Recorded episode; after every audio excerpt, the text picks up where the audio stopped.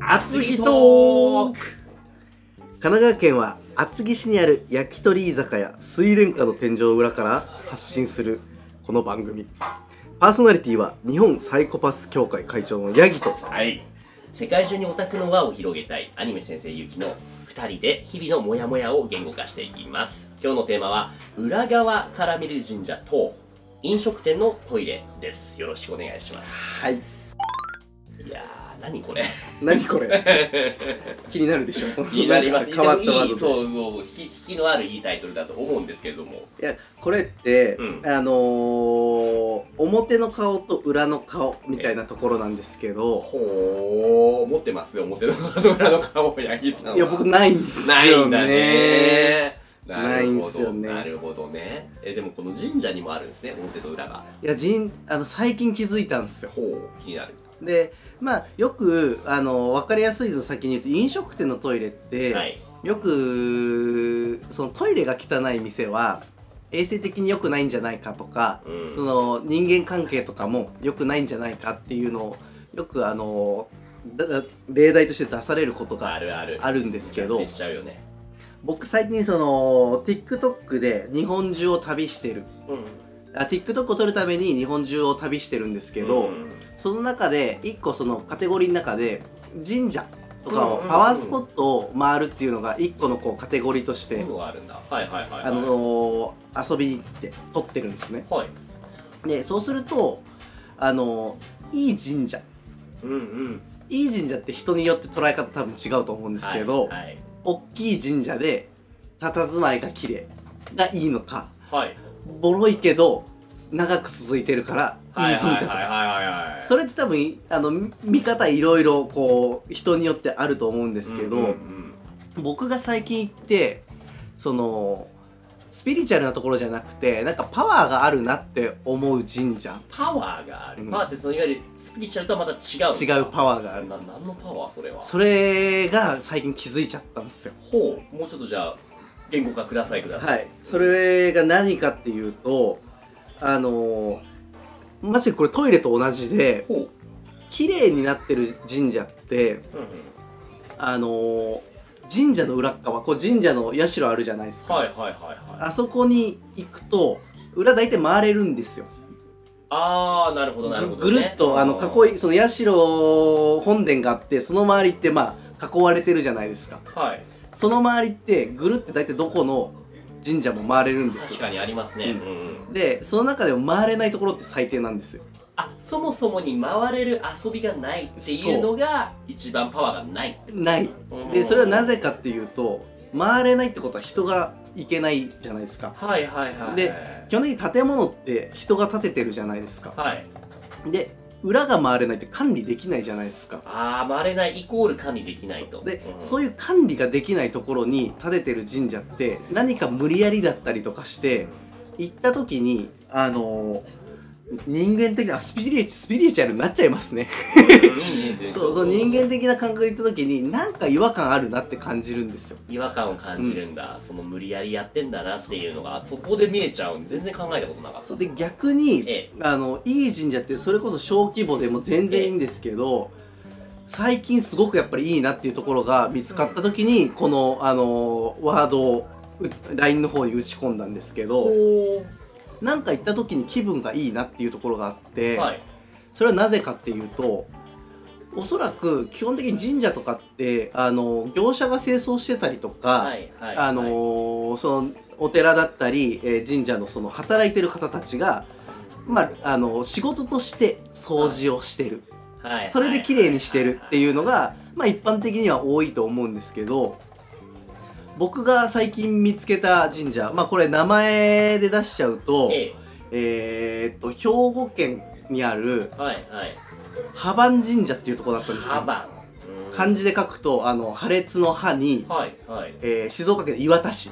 はいはいはいはいの岩の方ですねそれでハバン神社って読むんですけどはいそこの神社は何か行った時に綺麗だなって感じて、ほまあ、なぜだろうなっていうのがすぐに分かったのうが、はいおそらくですようんあの近隣の方が自発的に掃除をしてるああなるほどやらされじゃなくてねそうう本当にじゃあ好きでやってんのかなそうはいはいはいでやっぱり裏回ってみたらもうあのー葉っぱ一つないうんうんうんうんうん毎日多分やってるからねはいはいでやならされじゃないそうなんなら吐いた後まで残ってるくらいえええええすえごく綺麗になってる確かに今画像を見て綺麗なところだ浜神社うーんで姫路にあるんだそうなおかつはい、はいそういう風にしてあるから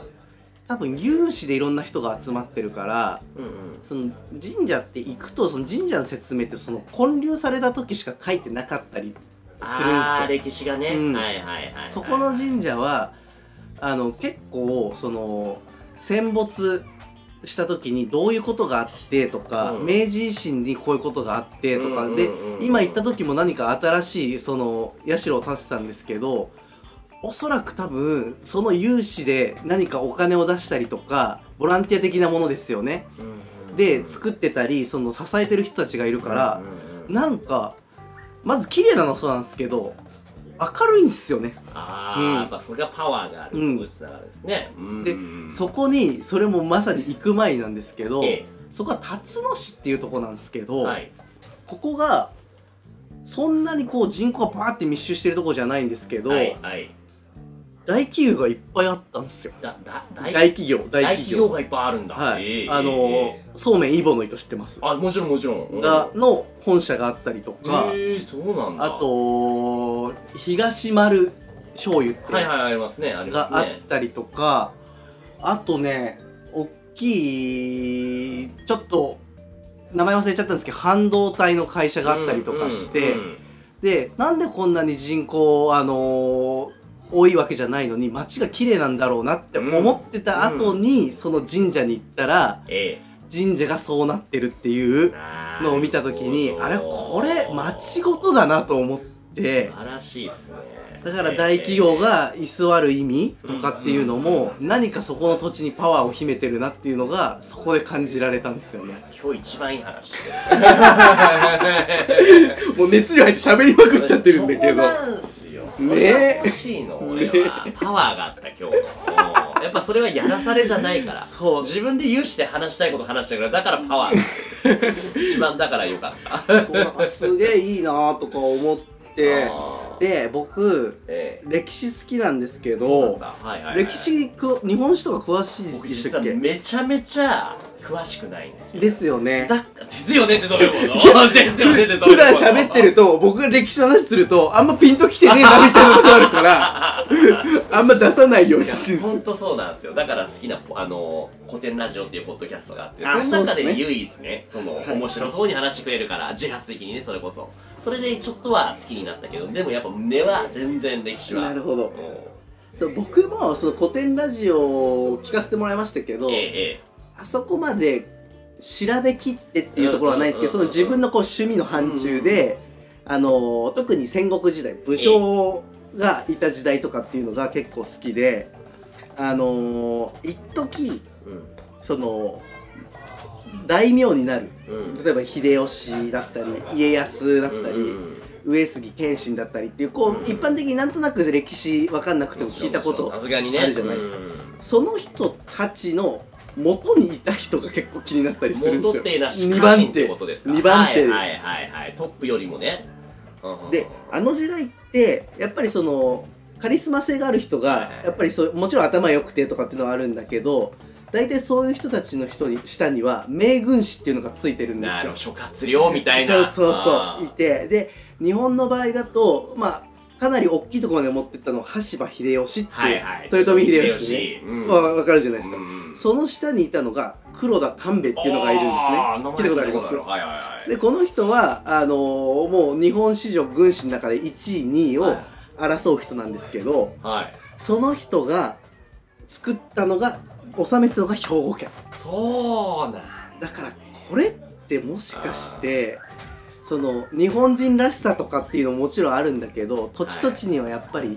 その暮らしあるじゃないですか、はいはい。そういう部分がいまだに根付いてるんじゃないかなとなる思うほでど。やっぱトップもそうだけど、その下で働いてる人たちが自発的うにんやってきたからこそ、その兵庫県の素晴らしい環境が出来上がってるんだなと。そうなのかなっていうのを思っいてやーそのうん官兵衛もいたんでですねあここめっちゃおもろいやと思って、ええそこだけど神奈川はどうなんですか神奈川はなんかその辺で言うと僕住みながらええあんまりリサーチできてない、あそうなんだ逆に東大元暮らしなのかもしれないですけあそうかもしれどないですね聞かれてみるとでも調べるね見たくはなりませんうん、まあ、神奈川っていうと小田原城とかがあるんはいはで、いはいはいそれこそ一時代最初戦国時代の初めなんかをうん作った武将とかもいてとかっていうのがあると思うんだけど一夜城とかねねありますよねまさにねうんあの辺って結局一夜城は取られるために作られちゃったじゃないですあか。あねうんだから場所的に良すぎた地理だからはいはいはいはい乗っ取られちゃったりとかしてなるほどなるほどなるほど文化が深くまあもちろん根付いてるとこはあるんでしょうけうんうんうどん結構こう歴史時代ごとに変わっちゃってたのかなってい確うかにあの信長の野望とかでもちょっと真ん中すぎて上からでも下からでも攻められやすいからちそうそうそょうそうっと立地が良すぎたっていうのはあるのかあもしれなのい、ー面白いなって思うのは今の現代のこの世の中でも結構成功する人って生まれが東京でもう裕福な感じの人たちよりもすっごいなんか辺境の地からその何クソっつって来る人の方がすごいパワー持ったりしますいや間違いないですね。本当そう思う、はいだから恵まれてるんですそれで僕たちあ僕は埼玉だし、うんうんうん八木さんは神奈川でしょ、多分恵まれてると思うんですよねだから慣れちゃってるんですよね。そうでしょだから今俺は八木さんのケツを叩いてるんだよねだからなんかそこの今話をもらった時に 僕、えいろんな話ちょっと出てきてこれ広がりすぎちゃうなっていうところがあるんだけどまあえっ、と一方の方で話していーくと、はいは僕らって特に日本に住んでるとすごく恵まれてるんだけいど、ほんとそう、うん、いちゃってると普通になっちゃうじゃないですか、うんうんうんでそれも普通が今度甘いになっていくじゃないですほんかとそう、うん、だから海外とか自分の知らない土地もしかしたらすげえ危険かもしんないよとかっていうところに遊びに行くとえ生きてる感覚っていうのがすごく感じるんえで、えそれを持って戻ってくるとフルパワーになれるんですよ、えほんとそうそういいっすか僕もちょっとどうぞ話あどうぞたまにはいいっすか世界の話は ねその辺はねいろんなね人種の方と会われてるんで僕あの企業で働いた経験が広告代理店で働いたんですけどそこでやっていたことっていうのがあの、まあ、マーケティングまあね広報広報宣伝のはいお仕事、企業のお手伝いをするマーケティングのツール、まあ、ウェブのツールを売る会社の代理店もうすごいややこしくなるんですけど、まあ、分かりやすくいくと海外の会社が作っている商品を日本で売るお手う伝んいうをんする、うんうんうんでその海外っていうのがイスラエルが主にはいあったんはですよ、いはいイスラエルってねものすごいテクノロジー系のカンパニーが会社がうんすごい多いですよ、うんユニコーン企業とかいっぱいありますかね、はいわかりますわそかうすごい成長している、うんそうそのユニコーン企業っていうのが、えっとイスラエルのテルアビブっていう大都市にね、はいものすごい多いんですよへえなんでって考えた時にまず浮かんでくるのが彼らは常に日頃からもう紛争であったり隣国との戦いであったり、もうさらされ続けてるんですよ、だからそのイスラエルの本社に対してやり取りするんですけれども定期的に彼らそのこうやってズームでコールしあの繋いでいると、うん急に向こう側でサイレン鳴り出して、うんうんうんみんなあのあれ学校の避難訓練みたいな感じで机の下に隠れるとかシェルターに入ったりとかそれういう現代のことが話っすよねそうです現代であるんです、っていうのはすごい何って聞いたら隣国からミサイルが飛んできてそれをその迎撃システムが今撃ち落としてるところなんだだから鳴るんだって言うんですよ、はいはいはいでもみんなそれをもう花火かのような感じでもうまた始まったみたいな感じで楽しんでる んですよなるほでどもねそれがあるからもう常に牙を研ぎ続けざるを得ないんですよ、うんうんだからこそすごい高いレベルの技術が維持できてるのなるほど逆に日本って高度経済成長期はもちろん戦争っていうね核っていう力があったから、うんそこからもう何クソってきたけど今ないじゃないでうすか、んまあ、自信は良かったんですそういう意味では、はいすごい不謹慎ですけどね、はいそれのおかげでその再生しようっていう気持ちがあったけれども、今ってそれがほぼない状態、うんうんだからこそ牙を研がれた虎なんですよねなるほど今ね僕も話そうと思って今の話すごくリンクしたとこがあっえてえそれがまさに兵庫県の話なんですけおどお出た兵庫うんうん先ほどこう官兵衛が育てたうん国としてはいはい兵庫県って結構実はでかくてはいはいはい上は日本海があるんですよおおおおおおで下は瀬戸内海瀬戸内海でいいのかなまあ、中海があって、うんうんでその下に淡路島っていうのがあって淡路島まありでます兵ねうん庫じゃないですか、そうですねで今でこそ橋つながってるけどはい昔はなかったじゃないですかうんうんうんうんだから日本海もあって両サイドそのり陸続きでどっちからもその関西圏に攻めてきたい中国地方方どっちも攻めたいもじゃないですかで海もあるから守らなきゃいけないから当時は多分船でやってたじゃないですか、うんうんそういう意味でいろんな戦い方があったんじゃないかなっていうのが今の話とうん実際そうでしょうね攻められやすい土地だからこそうん負けるかっつって牙を研ぎ続けるっていう、避難の僕らもその環境に身を置かないといけないそもうほっといたらぼーっとしたらもう死ぬぞっていう状態そうですねだからこそこれもまあ悪く言うつもりはないけども社会人会社員の人たちと比べると僕らはそういう意味ではもう働かなかったら生きていけなうくうなりますよんね、うんそういう意味では常にね牙を研ぎ続ける環境にあるかなと思いますよだから牙を研ぎ続けるためにうんいろんなとこに飛び続けるっていうので、ねえ許してもらえないですよ なんで俺がもう、首を切るような感じになってんのおかしくないですかしかも最初は神社の話をしていたのにそこからね。 でもそうですね、パワーがある場所っていうのはその由来があると、それはしっかり自発的にそこを盛り立てようっていう人たちがいるからと。で、そこからなんでこう繋がったんだっけ兵庫の話ですよね。すね兵庫っていうのは非常にパワーがあるとあるなぜなら秀吉の軍師官兵衛が治めていたからみたいな話から僕イスラエルの話を持っていってやっぱり日頃からその人に負けないように牙を研ぎ続けなくちゃいけないよね僕たちもそうだよねそうですねっでても話牙は隠したいですねダメ 隠してもいいけども研ぎ続けましょう、うん、そうぬるま湯に浸かるのはやめましょうっていう話でしたねはい、じゃあここまでですありがとうございましたありがとうございました